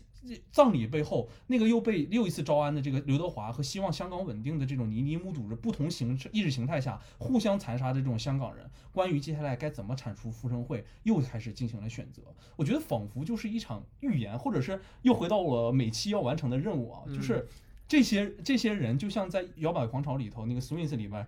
的那个俊秀锦绣说的那句话一样，就去他妈的意识形态，所有人都死在意识形态之下。香港人在相杀杀杀香港人，所有死在葬礼上的人全是香港人，这是非常恐怖的一件事情。这就仿佛是导演对每一个在香港生活的人、这些社会环境，还有每一个个体的一个问卷。当你这场浪潮来临的时候，每个人应该做出怎么样的一个选择？但是我在这里说一点我自己的小看法吧。其实我觉得导演是非常不乐观的。对，就当一个不适应体制的这种个人主义的一个落寞，像一个英雄一样拯救城市了之后，嗯其实没有任何反应，瞬间迎接过来的就是死亡。我觉得这才是最可悲的。对我努力的去融入，我被修改，我又去融入，我又去拯救了整个世界。我的兄弟满嘴上说着我站你，我可以跟你一起坐着直升机离开，我死在那里，嗯，这不是最可悲、最当下的一件事情吗？我觉得更可悲的一件事情是在他死完之后的那场戏，嗯我不知道二位还记不记得，他死完之后那场戏是倪妮去问心理医生能不能够把我的这段记忆抹去，对，就是 坤仔，你能理解我的意思吗？就是到最后的最后，他只希望记住，哎，当年咱俩在一起的时候，哇，那家甜蜜的呀。但是这个人他后面所有悲剧性的命运，你都要把他忘记。那么谁还记得这个人呢？你像 Coco 说的一样，当我们被遗忘的时候，那我还存在过吗？我觉得这个是，我觉得导演最狠的一笔，到最后就是，而且在那个阳光明媚的天里面，然后倪妮问心理医生，然后特别悲伤，哎呀，我能把他忘记吗？哇，一切的一切的始作俑者不都是你？就是就是只有你记得他是好的，就是当你不记得这个人他干了这件事情以后，他还真的干过这样的事情吗？他还真的当过英雄吗？就是这个啊，细想起来其实挺挺挺挺难过的。就你倒不如，如果说，我觉得导演如果没有态度的话，就像刚才我说的，第一，你就把他设置成一个卧底，他就是去卧底到那个那个会会里面去的。第二是，你最后不要有这样一场戏，这个片子的格调就完全不一样了。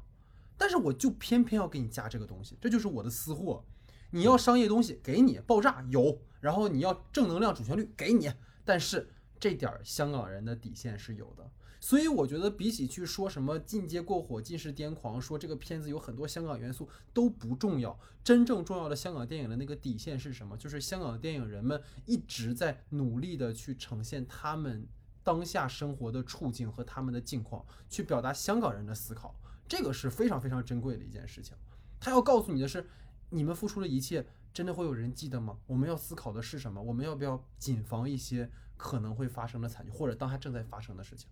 就是我刚才突然联想到，就像如果在《无间道》里面，陈友仁跟黄秋生的关系，就是黄 Sir 的关系，如果黄 Sir 不是被人推下去的，黄 Sir 就是把陈友仁一顿利用之后，陈友仁死了，黄 Sir 最后对一个心理医生说：“哎呀，能不能让我把陈友仁忘了？” 就是我的天，太我太悲伤了。太悲伤了！哎，能不能让我把他陈友仁忘了？这太太难过了，这段故事。那谁还记得我曾经付出过什么，对吧？我觉得这个是很有意思的一件事情哈。好，那在我和老徐的话题之后呢，进入到坤仔的话题时间哈，坤仔你请。呃，我想探讨的就是一个关于电影里面的一些人物关系，就是关于电影里面这个潘成风啊、马志军啊，还有这个潘成风他跟这个呃董董卓文啊，就是都有一种像兄弟情一样的这么一个东西。那么潘潘成风他在跟马志军的这一段兄弟情里面，他在这个电影里面经历了一番善恶的挣扎以后，他最后选择了背背叛了这段兄弟情来维护这个正义。那么一般来说，其实像这种犯罪分子之间，或者说这种社会非主流群体的之间的兄弟情，在香港电影里面其实也表现的很多了。像那个吴宇森里面，周润发他那个小马小马小马哥，他也是一个。一个一个一个悍匪嘛，一个匪徒，但是他他在这里面他处理的一直都是偏浪漫化的，从八九十年代到零几年，就是一种很浪漫化的处理手法，然后让让观众也觉得你虽然是个坏人，但是我依然是会，我依然同情你，我觉得你是有一颗这种。这这个赤子之心，或者说是有一个江湖义气的这种东西在里面的心理，但是现在有一个，现在这部在这部电影里面却有感觉有很多耐人寻味的地方，就是主人公他并不是从头到尾都是一个抱着赤子之心在执行正义的一方，那么他而且他在中间跟马志军有一个他们两个情投意合的一个蜜月的阶段，他们创立了这个 复生日。然后，但最后呢，他又对这个马志军有了一个非常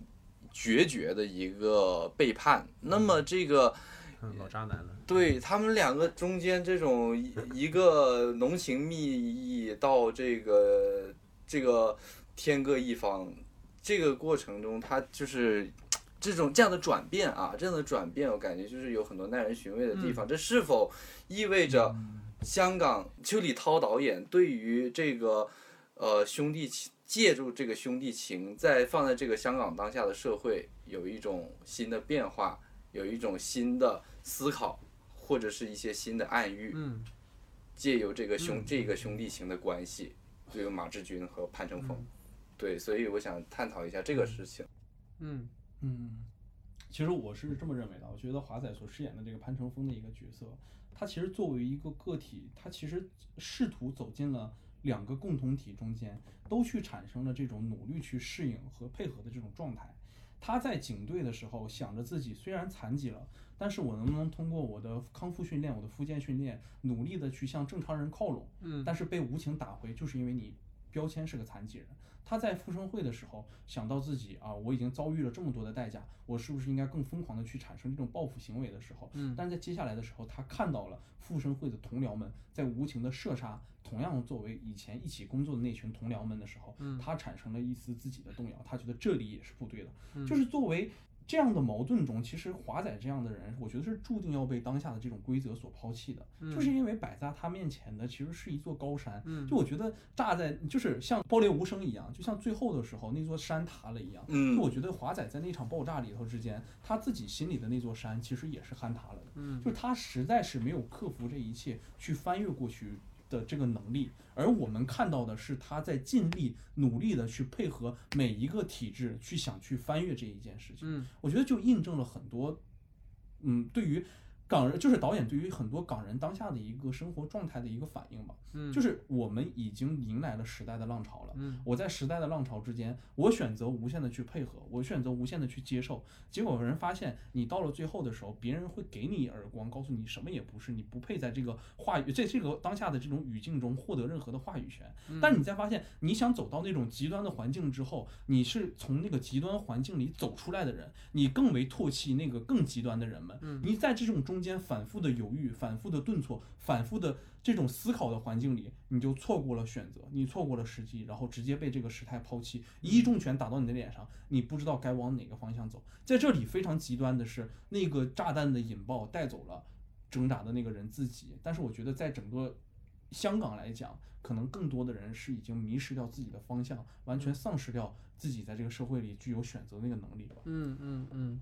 其实我觉得可以直接拿来比较的，就是那个一七年上映的那个《拆弹专家一》哈，就是片子里面刘德华饰演的那个拆弹专家和姜武饰演的恐怖分子，就跟刚才老徐说，就是他们是完全站在对立面上的。就即使刘德华曾经卧底在其中，二人最后还是会因为我们的这个派别和立场，然后上演所谓的这种双雄对决。而在本片里面，其实所谓的正邪或者是所谓的善恶是完全被模糊化的。就是片中的角色们其实都有着多重的身份嘛。你就潘成峰，他既是前拆弹专家，也是恐怖分子；然后董卓文，他既是一个呃所谓体制内的一个拆弹专家，然后是一个非常嗯愿意奉献的这献身的这样的一个人，然后也是潘的一个好兄弟。然后两个人既是对手，也是朋友。然后庞玲就是既是督察，也是潘的前女友。就是看似角色们都纠结在多重身份当中，但实则啊，我觉得其实这个是导演的一个障眼法，就是其实他借由多个角色的这种套层身份，更多想要去呈现的其实是表象的关系之下的一个角色关联。就是说白了，就是我觉得这个片子里最重要的一对人物关系，其实应该是潘成峰跟马志军的这个关系。嗯就等于说，在这个片子里面，看似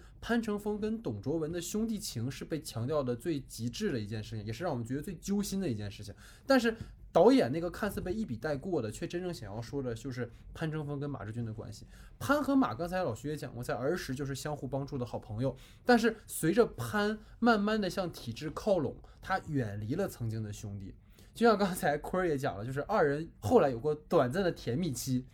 然那也其实说，也其实说，在潘被体制抛弃的那几年，他们是非常好的朋友。但是最后，因为潘又被植入了一个所谓的记忆，再度臣服于了体制，二人的关系，就如果往深了说的话，哈，就是曾经都是相依为命的港人，但是其中一方选择了一个新的发展方向，而这就是不仅导致两个人的关系也复杂了，也酿成了很多所谓的悲剧，就是。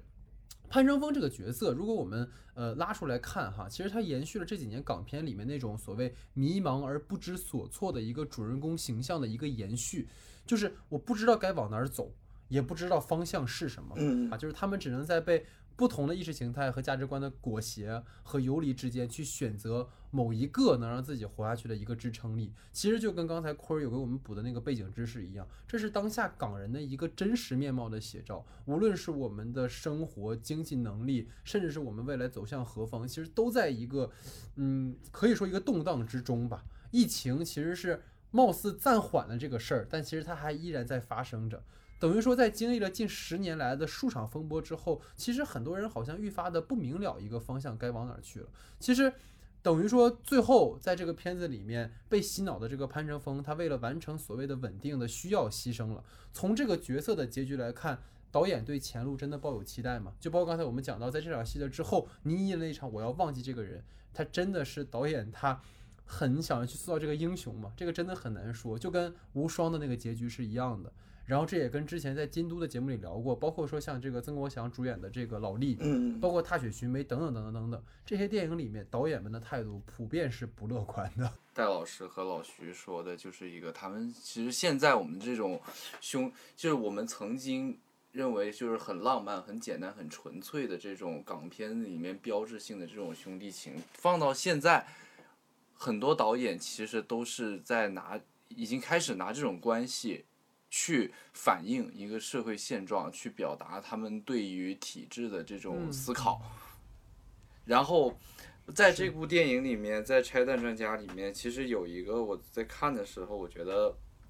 有点尬，就是在当时他表现、嗯。他那一段他表现的有点尬，但是其实细想起来，好像又挺对的这么一个东西，那就是《水浒传》嗯，水浒传》对，当时看着挺尬的，说实话。但是你一想一想，晁盖和宋江这两个关系，嗯啊、这两个人也确确实实好像有点意思。怎么说呢？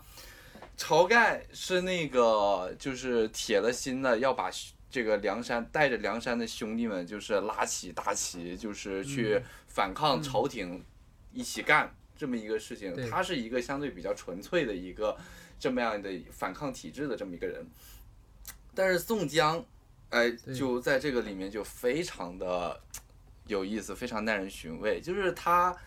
因为反抗体制上了梁山，然后但最后他成为老大了以后，他又带着兄弟们接受了朝廷的招安，然后最后导致的一个结局呢，是宋江带着这帮兄弟们接受朝安朝廷的招安以后，就开始南征北战，结果最后导致兄弟们死的死，伤的伤。我们除了我们在一个纯粹的兄弟情，我们是兄弟，没错，在你晁盖死的那一刻，我宋江都是百分百挺你的，但是在之后我宋江的转变，那可能这就是。在《水浒传》里的施耐庵也好，这个拆弹专家的这个导演们体现的也好，就是，那么我们就是他对这个体制的思考，我们一个呃，这个叫做说激进派和建制派的这么一个东西在里面，我归顺了你这个，归顺了朝，我归宋江归顺了朝廷，那么我就是。一个至少我不管是工具人还是被动还是主动的，但我至少留下了一个好名声，我是英雄好汉了。其实我觉得我这一部分吧，其实我有一点我就是刚才坤也坤仔也提到了，就是那个关于《水浒传》这个介意利益上面。其实我是觉得我对于《水浒传》有一个我自己的一个解读的方式吧。首先，我觉得在这个塑造这个反派复生会上，其实导演有意识是想把他们塑造成一种，就是在当下的这种意识形态的压迫下。毁灭之后，毁灭了这些意识形态之后，所营造出来的新规则的这种新势力的状态，它并不是去想去完全的塑造一种为极端而毁灭的那种至无序的那种恐怖分子。就我一直觉得恐怖分子和罪犯是两个概念。嗯，你罪犯的概念是把这个东西破坏，他觉得破坏这个行为就已经是一个规则了。嗯，他是这么认为的。但是恐怖分子觉得我破坏这件事情本身就是在毁灭，我是无序的，我就是想把所有东西我见到的一切全部毁灭掉。你不用管我用用什么方式，我是极端的，我是凶恶的，我是残忍的，或者是怎么样任何的方式，但我就是想给它毁灭掉。所以我觉得在一定程度上，对于《水浒传》的这个马马志军对于这个介意，其实我觉得有一点点可以理解的地方是，就是因为。刘德华这个角色，他真的想被招安，就是因为他没有办法去操纵自己了，他已经被完全洗脑了，他已经进入那种招安的状态了，所以他才会有意意识形态上的冲突，所以才会影响到就是刘德华和马志军这样的角色之间的一个冲突，就是因为他其实被裹挟或者是被认知的状态里的时候，刘德华其实是相当于是那种我我去反抗你。我去把你的这个复生会，我因为我知晓你的所有规则，我听当下的规则，我觉得我知道你所有的内幕，我向他去呃禀禀报了之后，我们去建立一套完全新的一套规则，我去用我自己的规则去解释掉你，我们去把这个东西给它维持在一个稳定的状态，甚至我用我自己命我去把炸弹拆了。但我觉得马志军想去完成的一件事就是去他妈直接全部炸了好了，香港整个就直接毁灭就 OK 了。就像呃就像我觉得可能像水浒里的那种感觉一样，就是晁盖是觉得我只是带我们兄弟们杀出去。对吧？我杀出去就 OK 了。嗯，但你宋江可能想的是，我要建立一个新的秩序，建立一个新的朝廷，或者在朝廷当下，我们论功行赏，排辈座位。我在你的当下的朝廷里，我能不能有我自己的一个小坑？这是我觉得我我自己的一些看法。其实我刚刚说了，咱们一个讨论到了一个现代的导演用兄弟情对当下社会的这么一个反思。那么，但是香港电影实际上就是我作为一个。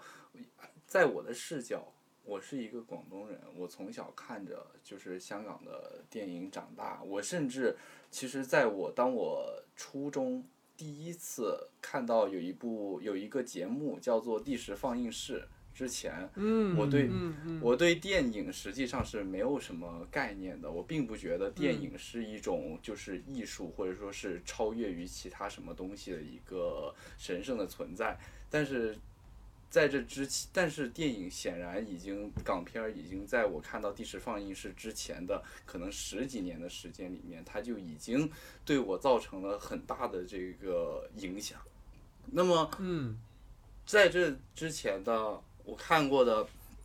就比如说像《古惑仔》啊，像《无间道》啊，像这种呃那个再往再往前，这个可能就不是。可能就不是我，其实不是我的年代，但是就是我爸爸那个年代的，就是英雄本色。然后这些东西，他们所反映出来的一个香港电影里面的一种很纯粹的感情，就是所谓的兄弟情，激情四射，为了兄弟甘愿做出任何牺牲的感情，而且在西方人，其实某些西方人的解读看来是一种激情四射的情感。那么他是，我就是。其实后来是想知道他是怎么出现的，又是怎么成为嗯香港电影招牌式的这种人物关系的，所以想跟嗯。二位去探讨一下这香港年香港人的这种在电影里面这种特殊的情感，它是如何去发展，如何去传承，然后到现在又是呈现出一个什么样的状态？嗯。嗯，其实我们当说到港片的时候，其实就是提到那个九十年代的时候，在香港电影的时候，其实就是比较辉煌的一个阶段。我们很多时候都能提到一个关于兄弟情，里面有很多例子嘛，就是从《英雄本色》开始，就是小马哥为豪豪哥的这种舍命相报，到《古惑仔》里头啊，山鸡对陈浩南的这种绝对信任，对吧？陈浩南永远是我大哥这句台词，再到其实《监狱风云》里头，阿正和那个狱友们在那个新年夜里的那个场景里，就是就是载歌载舞的那样的场景里，再到可能《无间道》中，对吧？就是黄 Sir 对陈永仁的每一次的这种调侃啊，包括说这二五仔的这个话题里头，其实都是非常能够看到，就是港片的那个时候对于男人之间刻画的那种。可以说是打引号的一种浪漫的一个情景吧，但我其实觉得跟我们今天想要聊的这个片子是有完全不同的一个时代背景的。嗯，你觉得在那个年代，两个人就是这一群人们发生冲突，形成共同体，或者是因为某一些事情产生纷争，其实都非常简单的一个点。因为女人，因为钱，因为利益，嗯因为我们之间的关系，你是警察，我是匪，就是非常非常简单。你抢我钱，我抢你钱，你抢我马子，就干你的意思。就是你会发现这种东西是非常简单的。嗯但是在我们现在的这部片子里，你其实可以发现时代变了。嗯，在这些兄弟之间，像我们刚才讨论刘青云这个角色，建制派之间，他们已经变成了一个意识形态的化身了。你代表建制派，我代表激进派，我们不再是以前天天去讨论什么生死与共的问题了。我们现在讨论的是谁能当大佬的问题了。我们现在讨论的是谁在这个规则里能适应这个规则，能在地方生存下去的这个问题了。就是对于生死与共这种完全是像丛林生态的这种状态的那个时代已经消逝过去了。嗯嗯对于现在影片里的每一个角色而言，呃，导演们给他们设置了一个非常鲜明的一个时代背景。你在这个时代背景里头，已经没有人和人之间最真挚的那种感情或者最简单的那种东西存在了。嗯我们每一个人都被裹挟到了这样的一个意识形态的这样一个风波里。没错，包括我们在里面说兄弟情，其实还有一个我们所忽略的一个兄弟情。第一个兄弟情当然是刘青云和刘德华这样一个角色，嗯他的镜像一面，他的另一面其实就是刘德华和那个就是姓马的那个呃绑匪的那个马马志杰。其实你发现他们也是从小的时候，对吧？被人欺负，他主动站出来，两个人形成了一个。呃，飞犬员的一个共同体，两个人站在一个非常不错的一个结为友情的这样一面，甚至到后来的时候找上他暴雪的时候，也是利用了这样的一层关系。对但是为什么他选择拿呃潘成峰来当做他的暴雪？是因为你有掌握爆炸的这个能力。嗯，我觉得你可以作为我的一个代言人。富生会想要的是一个什么人？富生会想要的就是被社会所抛弃的这些人对。而你作为一个拆弹专家，又是一个知道知道爆炸物的一个专家，那你就是我最明显的这样一个受益的一个群体。嗯我觉得我是最容易蛊惑到你，而且你是会最容易被我的这些理论或我的意识形态所裹挟的这样一个人，所以我选择了你。嗯但是在刘青云那个角色里头，其实也是一样。等到我们在危机关头，我们在兄弟情谊的最后的时刻的时候，也是很薄弱的，也是很脆弱的。嗯我也会主动的说出来，哎，我帮你有什么用呢？用问出这样的一个话，其实就是在当下的时候，我觉得通过这两段兄弟关系，可能也是对于那种古老或者是经典我们认为的那些港片里的兄弟情的一个嗯反类型的一个处理方式。我觉得这是可能我的一个理解。OK，我觉得其实坤儿问了一个就是特别好的一个话题，我觉得可以完全可以去讨论。就是其实讨论这个话题的一个核心，你要回溯到港片的一个根基的问题，就是所谓香港电影在发展之初所强调的，其实就是对某种体制的一种不乖顺，以及说某种叛逆而张扬的个人主义。以此为前提，就是港片中所谓的高层精英，往往都是被戏弄和嘲讽的丑角。这些其实我们从周星驰啊，包括从很多导演的电影里都能看到。然后边缘的底层小人物们，往往是导演们去强调的，然后去歌颂的。而这些小人物，因为他们不信任于体制，所以他们寄希望于江湖。兄弟间的情谊对于他们而言，往往大于那个体制所赋予他们的很多的利益。所以我们可以发现，从这个影像当中，六七十年代邵氏出品的功夫片，然后包括后面我们看到的很多江湖，其实就被诠释为是兄弟之间的惺惺相惜，以及所谓的恩怨情仇。其实导演在电影里面更多的是去赞扬和展现男性情谊，包括张彻呀，包括我们看到很多的呃武侠片啊，歌呃武侠片，然后包括像李小龙的很多电影，其实都有这样的一个色彩在。然后到了八十年代，就是师承张彻的吴宇森，其实是将武侠片里面的江湖和兄弟情节融入到了一个现代的一个黑帮和呃所谓警匪枪战片这样一个类型当中，所以这又有后来我们看到的像《英雄本色》呀、啊《纵横四海》等片，尤其是在《英雄本色》当中，其实刚才老徐在前面的话题有聊到过哈，就是阿豪、阿杰、小马哥三人之间其实形成了一组血缘的兄弟关系和一组无血缘的兄弟关系，而阿杰所代表的是体制内的警察，小马哥所代表的是江湖。所以，之所以阿豪会如此纠结，是因为他到底是要选择留在世俗社会，还是要进入江湖和这个规范化的世界决裂？其实这个是在那个时期，很多导演们都利用这个所谓的兄弟情谊去呈现的哈。然后再往后，其实尤其是在九七的左右，包括到呃两千年之后哈，我们能看到的这种兄弟情谊的故事，其实又融合了很多关于呃卧底啊和背叛呐、包括到今天我们讲那个使徒行者，其实大家都在聊无间道。对吧？所以兄弟间的这种信任关系，其实开始被各种利益和意识形态所左右。你能够发现，个人的选择其实更多的你要受到多方利益的一个限制。这其实就让一个基于江湖而生的男性情谊变得愈发的复杂和令人着迷了哈。所以这样就是我们会发现，其实延续到今天吧，这些年的港片当中，其实一直在试图去复制过去的那种辉煌，但是真的有一种什么感，就是那种昔日荣光不再的惋惜感。就是演员还是过去的演员，对吧？古天乐和张家辉，《使徒行者二》，古天乐和刘德华，《独占二》，你看起来，哎，这不还是当时那些人吗？但是你能够发现，虽然这些电影里面还充斥着类型和一种所谓的犯罪和枪战元素，但是早就失去了过去那种动人的人物塑造和角色间的很多的化学反应，而故事的情节更多的也是一种简单的复制粘贴，丝毫没有发展。这个其实是让我觉得颇为可惜的一件事情哈。就是我是觉得戴老师有一个说的好，就是你说他他发展到现在以后，他的一个他我们虽然还有这些各种类型、各种元素，但是有嗯有一种东西就是他那个魂儿没魂儿丢了。对。对，是这么一个感觉，所以就是我也我也是有这种感觉，是怎么说呢？就是《拆弹专家》这部电影吧，它它整个情节啊、人物设定啊，非常的复杂，看起来其实很饱满。但是你有一个东西，就是它，我觉得它的这个不纯粹了。不不纯嗯不纯粹在哪儿呢？就是我放到以前的话，OK，我我这个人物是可可以快意恩仇，可以去就是沧海一声笑。但是我放到拆这个拆弹专家里面，我看到潘乘风，看到这个董卓文，看到马志军，这这些人，他都背上了一个重重的包袱，重重的枷锁。他这个人，他不不再是一个就是行使自我意志的这么一个人，而是他得背上这个制度的包袱，他背负着一个时代社会的包袱。这些东西在左右着一个人的善恶，这些东西在左右着一一个人的选择，所以就是这也是让我觉得香港电影它的这个人物关系，或者说这种兄弟情的这种江湖的情情节，放到现在，其实很很难说你在当下的这个语境里面再去还原复制那种当年小马哥的那种快意恩仇，因为真的。嗯说句一句话，就是大人时代变了。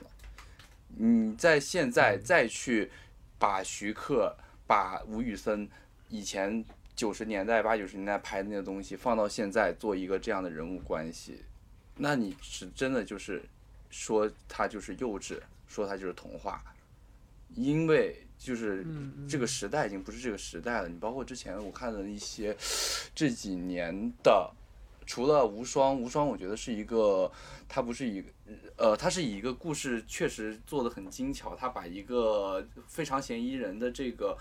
故事模式搬过来，这个是一个取巧的一个行为。然后再往前，像什么寒战，像什么呃什么证人、线人、扫毒、赤道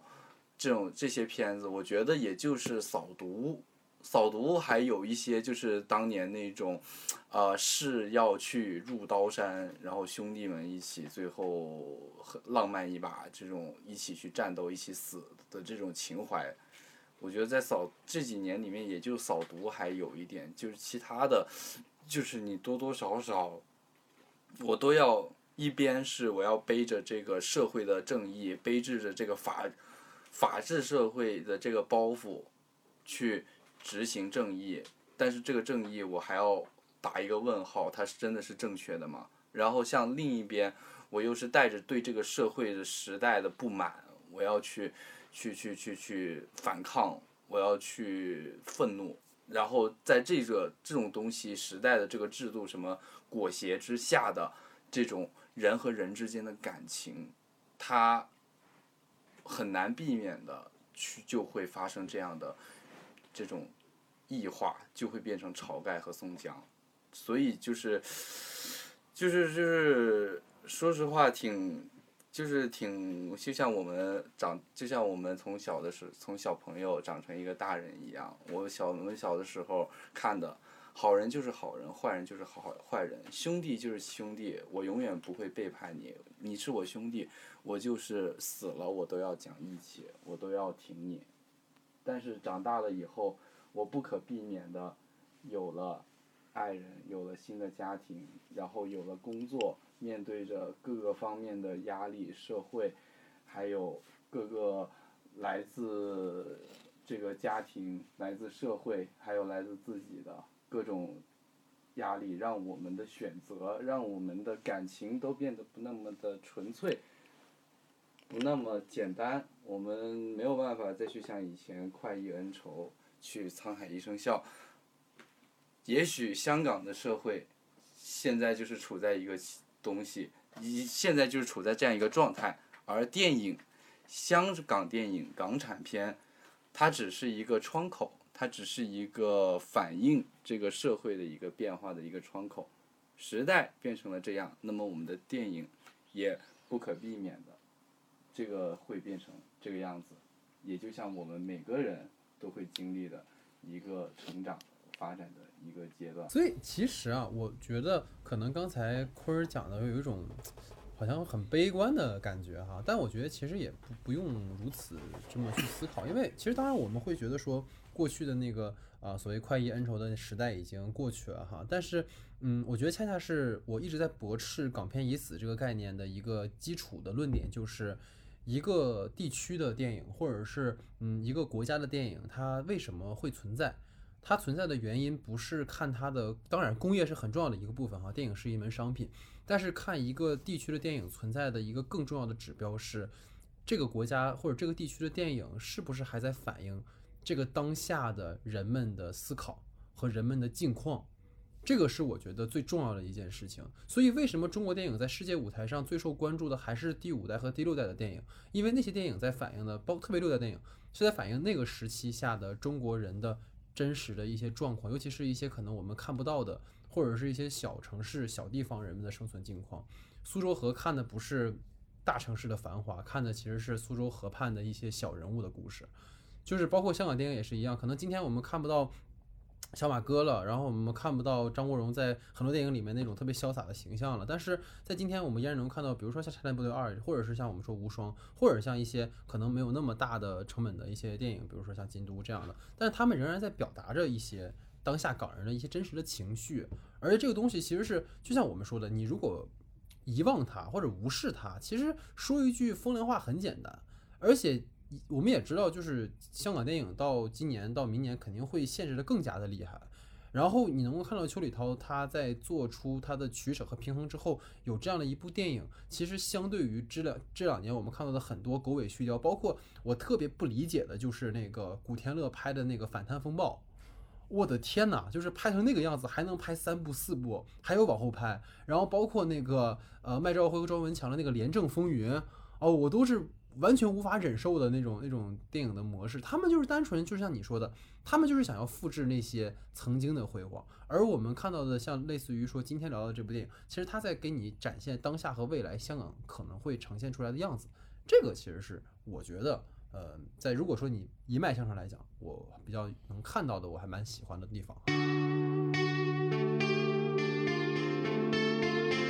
好，那下面进入到我们的这个延伸讨论环节哈，因为其实我们在上一期之前聊京都的时候，已经对港片的当下的一些处境啊，包括未来的发展啊，甚至是我们期待的港片啊，其实都有讨论哈。但是坤仔当时没有参与，但其实我们当时聊到说，呃，那个麦浚龙导演的《风林火山》其实是我们期待的港片警匪片的最后一道底线哈，所以也蛮期待。虽然这片子已经留了很多年了啊，但是呃，希望它能够尽快让我们看到哈。但其实刚才因为我们讨论到了一个所谓的呃兄弟情谊哈，或者类似于这样的一个呃电影的类型，所以说也蛮想问问二位说，对于港片当中呈现的这种兄弟情谊也好呀，或者是在这种所谓犯罪类型里面啊，有没有哪些推荐的片子和个人比较喜欢的？来听听二位的看法。我想，其实香港的这种说是兄弟情的这个，我们刚刚其实刚刚也带到了很多，你说像《英雄本色》啊，像呃《古惑仔》这些，但其实在我看来，其实这些都是属于我爸那辈儿的东西了。然后，呃，然后在我这里的话，我其实还蛮喜欢想给大家推荐的一部电影，就是叫《扫毒》，因为我本人呢，其实 这是一个。然后还有我想推荐的三部，一个是《扫毒》，《扫毒》是我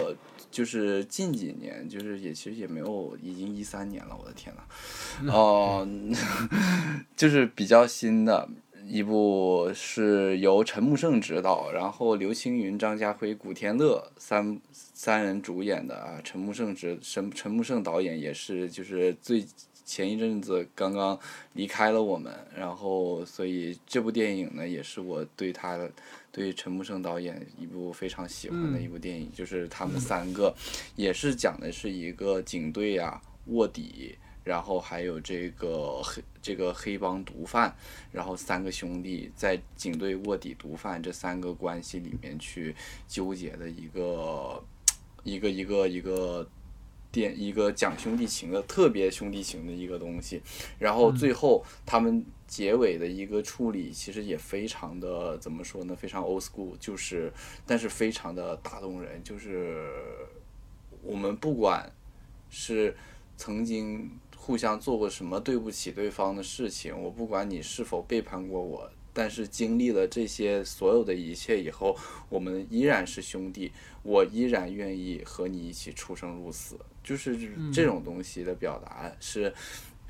让我非常感动的、非常热血的一个老港片的一个情怀在里面。然后还有两个呢，还有两部电影是我其实是呃我心头的最爱。怎么说呢？就是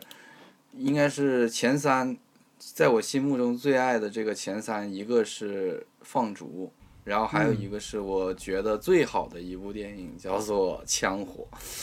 啊，对，这两部电影呢，都是来自银，都是来自这个银河映像的，呃，杜琪峰导演的一个两部电影。然后这里两部电影里面也是充斥着那种香港电影的那种。就是兄弟之间出生入死的那种情怀的，然后在《放逐》里面也是警匪嘛，但是他们站的一个这个故事的一个角度是站在，其实更多是是那种黑帮火并的这种角度，所以就更有那种就是武侠片儿或者说武侠小说文本里面的那种江湖帮派的恩怨情仇，然后这兄弟情被裹挟在这种江湖。帮派的恩怨情仇里面的这种感觉，就是你像枪火，枪火就讲的就是几个几个素不相识的，来自各个各个这个呃街头的小混混组合在一起，保护一个黑帮老大。的故事，他们彼此互不相识，但是却在，但是在这一次保护老大的一个任务里面，然后成为了出生入死的兄弟，然后经历了一场一场的战斗，然后他们最后是就是成为兄弟了以后，哎，互相保护，互相 使这种小，这是互相想办法，然后保护保护对方，为对方着想的这种这种。感觉，然后是，就是枪火，我觉得是在呃文本上更加冷静、更加克制的一个典范。嗯去在一个小的情节上去做文章，然后放逐呢是另一个路数的，它就是属于比枪火更加大开大合的一个感觉，也更加浪漫。就是放逐也其实也是讲的一帮兄弟的故事，他们就是为了一个呃，为了帮一个兄弟，就是帮帮一个背叛了老大的兄弟，然后我说给你在死前你。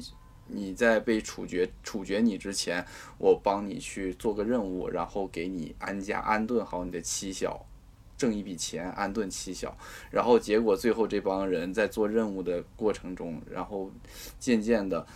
这个兄弟情出来了，然后彼此之间也没有办法去同对对方下杀手。然后，那么当这个东西兄弟情到最后处理的方式就是。那么我们就一起反了吧，干他妈的！然后就有一个这样的一个快意恩仇的一个结尾，就特别浪漫，就是男人的浪漫，对。所以这是这这几部都是我。可能我的一个我的一个情怀始终是一个比较老的、比较怀旧的东西。我认我比较向往的就是那种纯粹的感情。那么在电影，我也希望能够在电影里面去找到这样一个感情的寄托。那么说这几部电影，其实对于我来说，就是也是挺符合我的一个一个老港片的一个情怀的一个东西。嗯嗯嗯。哦，我我必须我必须插一嘴，因为我们在上一次聊京都的时候去分享自己最喜欢的导演，我当时说的就是杜琪峰，然后我也首推放逐，对，因为我但我可能跟我上期已经说过了啊，就是但其实就是跟坤仔可能交流，就是我觉得放逐除了纯粹的兄弟情之外，也是他，就我觉得是杜 Sir 藏得很深的一部片子，对，因为那个片子里面其实不断的在强调回家这件事情，但是所有想回家的人最后都没有好下场。然后他又把它放在了澳门回归前一天，所以 这个片子有很多，就在在当时的我看来，因为后来有一次在那个游南游南海，有一次在那个北京百老汇的时候，完了我还特别去问了，我说我特别喜欢那个片子，就是当时确实是我觉得放逐有很多很多耐人寻味的点，除了表面上的这种我们说兄弟情谊，然后更深的有导演他对于整个当下的一些思考在其中，我觉得这个确实是。我也是杜 Sir 的铁粉哈，对，所以跟坤仔也是有这个共同 兴趣。那你要是这种隐喻对当下的这种思考的话，我觉得还有一个叫做一个字头的诞生，我觉得这个是是是是，这个这个比更刺激。对对 对。其实我的话就是关于港片中兄弟情谊，就是一九年那个时候，韩国有一个吴宇森影展。就拿出了他的一部分作品，然后放那个《喋血街头》。嗯，其实我觉得那个应该算是一个非常有野心的一个作品吧。就是包括它里面对于情谊的探讨，其实有非常深刻的一个意味。就是首先就是你觉得那部片子虽然九零年代拍的，但是里面对于动作戏的呈现其实非常超前或者是亮眼的，就能看出那时候吴宇森的一个风格。而且里面其实张学友的演技也算是蛮颠覆我们对于我我这一代人对于张学友那个演技的一个认知吧，对吧？然后其实里面还有很多的一个情节，就是尤其是讲那个关于辉仔还有阿 B 之间他们两个情谊的这些东西，然后还有和细荣之间的一些情节，就是一些很夸张的体现，然后再包括包括两个人之间形成了最后的那个非常大的那个差异，就是有一句话说好，蚂蚁杀大象的这个故事嘛，就是在枪林弹火或者那种暴力美学之中，就兄弟的情谊和背叛同时展现出来。其实就是我觉得吴宇森对于兄弟情或者是那些港片最经典的元素，加入了自己的一些重新的一些思思考，就是永远的那些亲兄弟情才是一个主菜，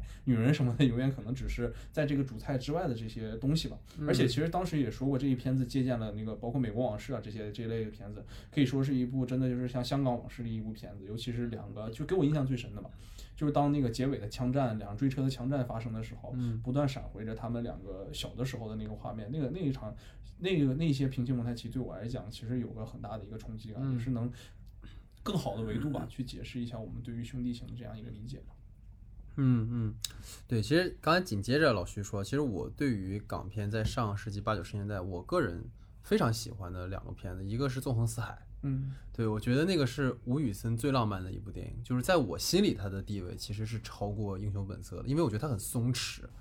就是当嗯包括当时说《纵横四海》那个片子拍的时候，也是在吴宇森很低谷的时候，然后周润发跟张张国荣都说，哎，没事儿，咱们啊没事儿，咱一起玩儿吧，就是一起搞一部这样的电影。然后你能够发现它里面所有人的状态都非常的松弛，然后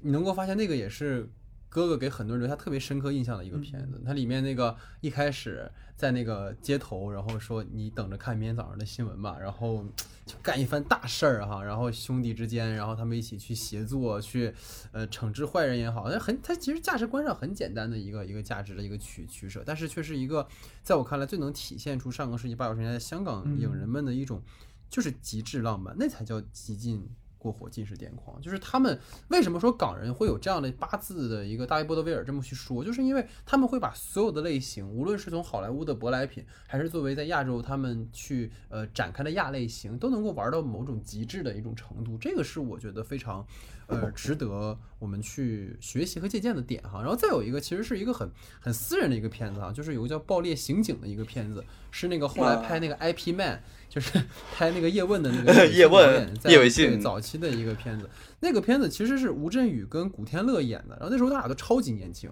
然后那个片子其实是基于一个所谓九七年金融风暴之后的那样的一个呃背景故事，然后你看起来他好像在讲的是一个呃所谓的黑警的故事，或者是在讲一个啊、就是两个人都反差很大的这么一对兄弟，然后他们在办案的这样过程。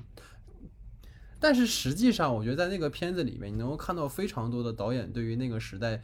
特别是在金融风暴之下的人们的一种生存状况的一种关照，尤其是借由这样一个类型的框架，其实有非常非常多值得我们去玩味的东西。而且在我看来，也是像刚才坤仔讲的一部非常浪漫的电影，一部可能很纯粹的想要让大家去，嗯，感受到我们的呃对于生活的热情也好，或者对于我们的呃未来的畅想的一种希望也好哈，就特别是在那样的一个环境之下，所以这两部片子其实是我个人比较推荐的吧，这样的一个类型哈。对，所以总而言之呢，哈，今天我们聊了非常长的时间哈，就是针对这个港片哈，其实真的像我开场说的一样，我非常的嗯开心，因为我们可以再去用这么长的时间去聊一部香港电影，因为我们都知道港片的产量、质量。可以真的是说是一年不如一年，尤其是金像奖，就是从过去那种辉煌的，然后金光闪闪的，每年都是众星云集的，到今天已经无人问津了，其实是蛮悲凉的一件事情啊。这个在之前聊京都的时候我已经说过这件事情了，但是。就像我们这期节目又聊到的很多的话题是一样的哈，就是当我们能够看到某些导演们仍然在坚持他的一些作者的表达，仍然在坚持某些对于他们曾经拥有的一些东西的，呃，可以说怀恋也好，或者是某种发展也好，其实这个就是好的。只要有创作者们在坚持，无论他是以什么样的方式，我们都应该感到荣幸，因为我们不论是作为影迷也好，或者是我们作为创作者也好，其实都应该去坚持那份初心。我觉得这个是香港电影带给所有人的，你要去。把很多东西贯彻到底，你要去坚定的去完成你的一种作者表达。无论你是北上，你还是留在香港本土，无论你是往好莱坞发展，还是你你什么样的方式去做电影，包括古天乐一直被人吐槽说，哎，怎么一直接烂片啊？但是古仔其实一直在支持着香港电影的这个事业。你包括我们说王晶，你怎么他妈天天拍这些烂片？但是王晶的烂片其实扶持。帮助很多香港的一些还在从事电影行业的人，他们仍然能够有口饭吃。我觉得这些都是我们可能在随便说一句话之外，我们能够去真正看到的东西，就是在一个地区的电影，它仍然在坚持着一些表达，希望它能够延续它的香火，无论是以什么样的方式。所以这个就是我个人觉得，对于呃这期节目吧，我们无论从文本内还是文本外，我们讨论的非常非常的多，然后也有很多好像看似敏感的内容，但是其实是我觉得很多表达是我们需要被记住，尤其是在二零二零年的这个呃当下哈，我们其实也说，因为我前两天看很有意思的事情，就是那个呃脱口秀大会那个节目做了一个反跨年，嗯，对，就是就是滚蛋吧二零二零啊，就一般都是在盘点一下这一年怎么怎么样，但是好像又做了一个反跨年，就是这一年其实过得我们过得并不好。就包括这个片子也是一样，我们看完之后，可能有很多会刺痛我们的东西。包括刚才我们在间隙的时候，坤仔会说到，哎，你们节目尺度还挺大的，但是这就是我们的初衷嘛。就像老徐我们在录之前跟我说了，就是他觉得我们可能做这么多不可说之后，就是为了能够聊一部这样的电影，因为他让我们回到了我们的嗯。一开始去做这个节目的初衷，因为我们想要去坚持去表达某些不可说的东西哈，所以这也是我们想要跟大家一直以来坚持的吧，所以也希望大家能够继续关注我们的节目哈，觉得也非常感谢哈坤仔来参与我们的这期节目哈，然后我们也是希望能够继续给大家传达我们的态度和观点，好，那就是我们的第五十二期不可说，感谢大家的收听，感谢坤仔的参与，我们下期节目见。